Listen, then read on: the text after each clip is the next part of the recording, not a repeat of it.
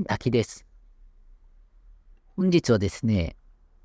えっと、椎茸農家さん、原木椎茸を栽培されている方の、まあ、農場といいますか、山に行ってきました。朝10時から、まあ、2時まで、ぎっちりお話ししていましたね。もう、その椎茸、もともとサラリーマンの方で、えっと、定年退職後ですかね。うん、そうですね。定年退職後に始められて、まあ、10年程度今やられてるんですけど、そろそろきつくなったので、まあ、お譲りしたいというか、引き継ぎたいっていう感じですね。その山を持っていて、だいたいまあ、農作物全部、その椎茸であったり、榊であったり、あと、お餅とかに乗っける葉っぱとか、いろいろなもの合わせて、年間、まあ、250万円程度の売り上げですね。まあ、あれですね、年金持ってるんで、まあ、特に暮らしには困ってないよっていうことでガツガツやっていないという形でした。で、まあ、結局、それを引き継いで、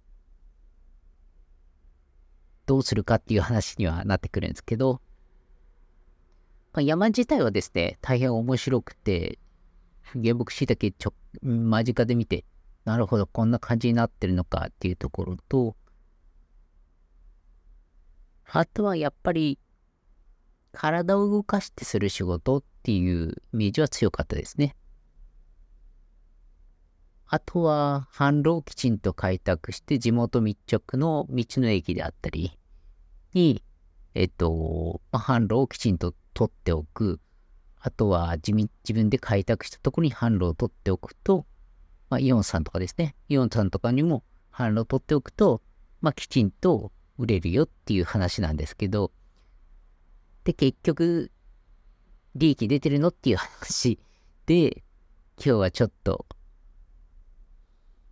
うん、なんか微妙だぞということが、わかりましたね。まあ、年、まあ年の売り上げ250万円程度っていうのは、まあ、もろもろ分解していくと椎茸であったり、その科目ぼ、科目別って言いますか。作物別に作った作物と数量っていう形で、その売り上げっていうのの1セットが決まって、その作物を何個作るかっていうのと、どれくらい作るか。まあ、それはもう自分の体のキャパですね。で、えっと、まあ、大体の年間の年間売上が決まってきます。で、結局原価がいくらなのかっていうところがですね、も、もやっとしてて、多分観測というか計算してないんだろうなっていうのが伝わってきたので、まあ4割くらいじゃないかな。利益率4割くらいかと思いますね。売上の中のですね。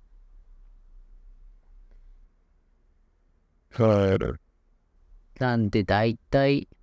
100万、250万売り上げて100万の、まあ、手取りかな。手取りっていうか利益として残ります。粗利ですね。まあ、一人でやってれば、もうそれが、うん、まあ、手取りっていう形になるかなと思います。まあ、ガソリン代とかも、もちろん玄関の中に入入れての、まあ、その値段ですね。あと、光熱費であったり、基本的に外に、椎茸は基本的に外に出しっぱなしなんで、そこまでお金はかかっていないかなという印象でしたけど、もろもろ機材であったり、その、まあ、要所要所で、ちょっとアクションしなくちゃいけないみたいなんで、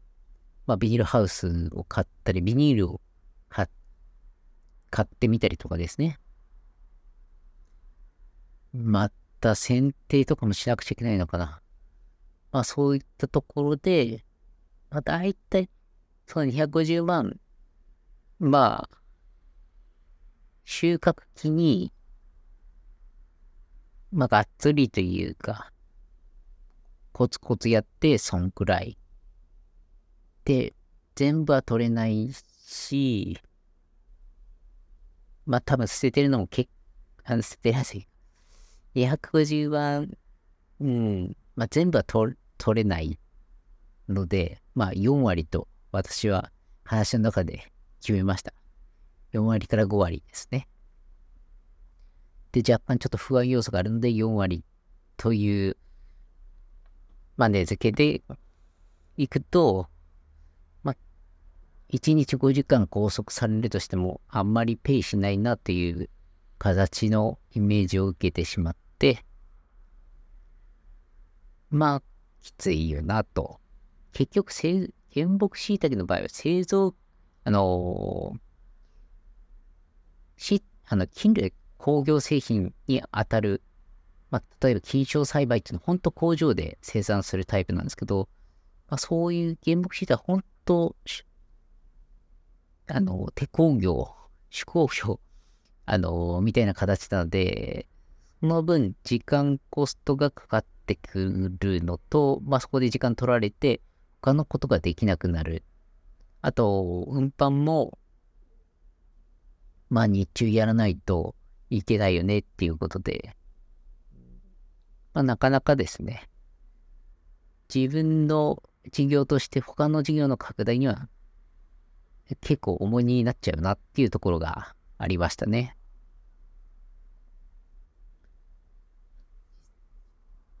まあこれも言ってみなくちゃわかんなかったことなんで、まあいいかなと思って聞いてきて、あとそこの、その方が、えっと、竹林を持ってて、私と同じ年齢の30代の方が竹林の方で、えっと、竹炭、炭ですね。炭をやられるっていう話を聞いて、おう、竹炭は、なぁと、ど、どうするんだろうっていうところですよね。やっぱりその、その、竹林整備とかで、今、竹の伐採とか流行ってるんで、結構いろんな地域が竹には参入してくるんですけど、そこで、うん、まあ、竹炭がですね、どういうふうに、どどういう竹炭で攻めるのかっていうところですね。ちょっと興味ありましたね。まあおそらくその竹炭炭として売るんじゃなくて、竹炭パウダーみたいな形で、その人が摂取する形に持っていくんじゃないかなというふうに思ってます。というのもですね、その方もですね、オンラインショップしてるみたいで、ただその方が、ちょっと、バイアグラ関係の若干偽物系のバイアグラを売ってて、ちょっとあまりあんまり、うん、うん、あまあ、いいっちゃいいんですけど、なかなか際どいですよねっていうことをやってて、なんでまっとうなところをプラスアルファしていきたいっていう話で始めたみたいなんで、まあ、竹林の整備をして、地域貢献しつつ、竹炭という燃料で、まあ、キャンプ場とかに供給したり、まあ、様々な、その地場の、その炭を使うところはまだまだ田舎にはいっぱいあるんで、そういったところにおろしつつ、まあ、バイアグラ関係の人が摂取するための、えっ、と、粉物であったり品物、食用っていう形で戦うんじゃないかな、というふうに思ってますね。と言いつつもですね、やっぱりですね、結局、結局は誰でもできるというかですね、本当にやるのにコス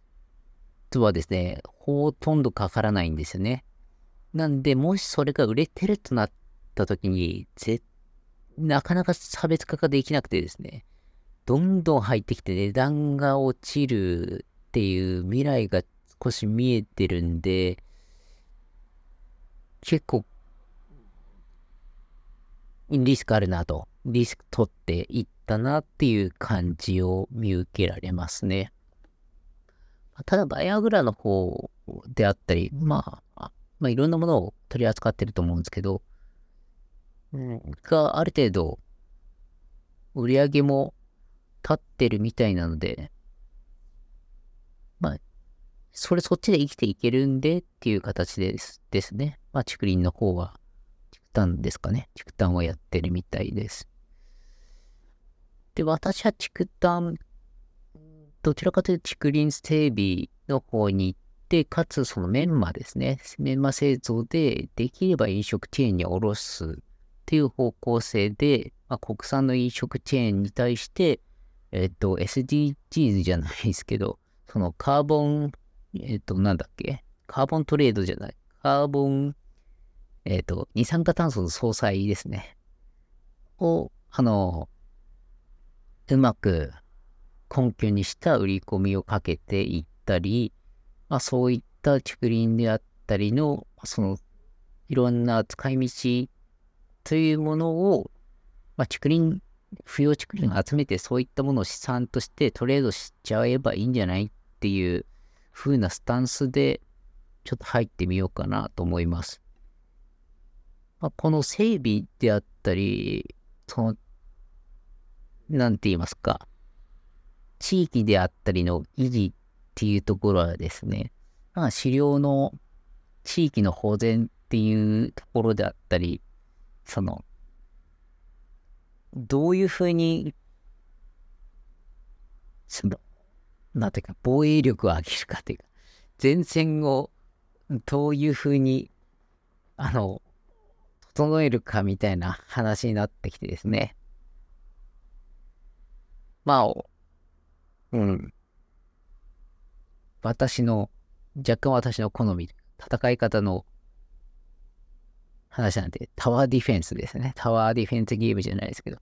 敵がどう攻めてくるので、どういうものを置いて、どう撃退していくかっていう、そのストラテジーをうまく作って戦っていけるようにっていう形でですね、やりますね。まあその中にドローンも組み込むんですけど、ドローンは、まあ測定とかのところもあるんですけど、まあ、港湾とか、まあ、いろんな施設関係ですね。やっぱり精進化が、まあ、地方はもっと進むしですね。まあ、港関係もまたもっと人がいなくなるんですよね。なんでそこら辺の保全と、まあ、飛行機関連で、あの、事故が起きていますし、まあそこら辺の常に飛ばしておけるドローンできちんとリスクヘッジしましょうっていう風なシステムをですね、構築しないとな、というところで、今動い、そっちも動いてます。ドローンは前にやってたのがですね、農業ドローンをやろうとしたんですけど、若干怪しいかなっていう、一応その佐賀大学と連携してるところのはずなんですけどね、なかなか、ちょっと対応で、おやと思ったんで、一旦はそことは、そこからは距離を置いて、まあ、狩猟も一段落して、そのオンラインショップも一旦は商品を、まあ、出せ終えそうなので、ドローンの方も仕掛かっていかないとなっていう形で、今、警備会社さんとかにですね、連絡している感じですかね。その警備会社なぜ目をつけてるかっていうと、まあ、千葉県とかですね、アルソックだったかと思うんですけど、警備会社がですね、その狩猟のイノシシとかの、その、個体回収とかも行ってるんですよね。なんでですね、まあなんか考え方が似てるというか、動きがすごい理解できて、共感できるところがあるんで、うん。まあ、最終的には、その地域っていう面で、戦うぞと、戦うぞじゃないですけど、まあ、そういう形で、なんとかやっていきたいな、という感じでございましたね。でも、竹炭パウダー、ほんと売れたら面白いだろうな、と思うんだけど、どうなんだろう。いや、そこはわかんないですね。ただですね、私もあの、あれですね、活性炭ガムとかは食べてみてですね、と、うん、普通のガムだなと思って。なんか、どういう効果があるのかよくわかんないんですけど、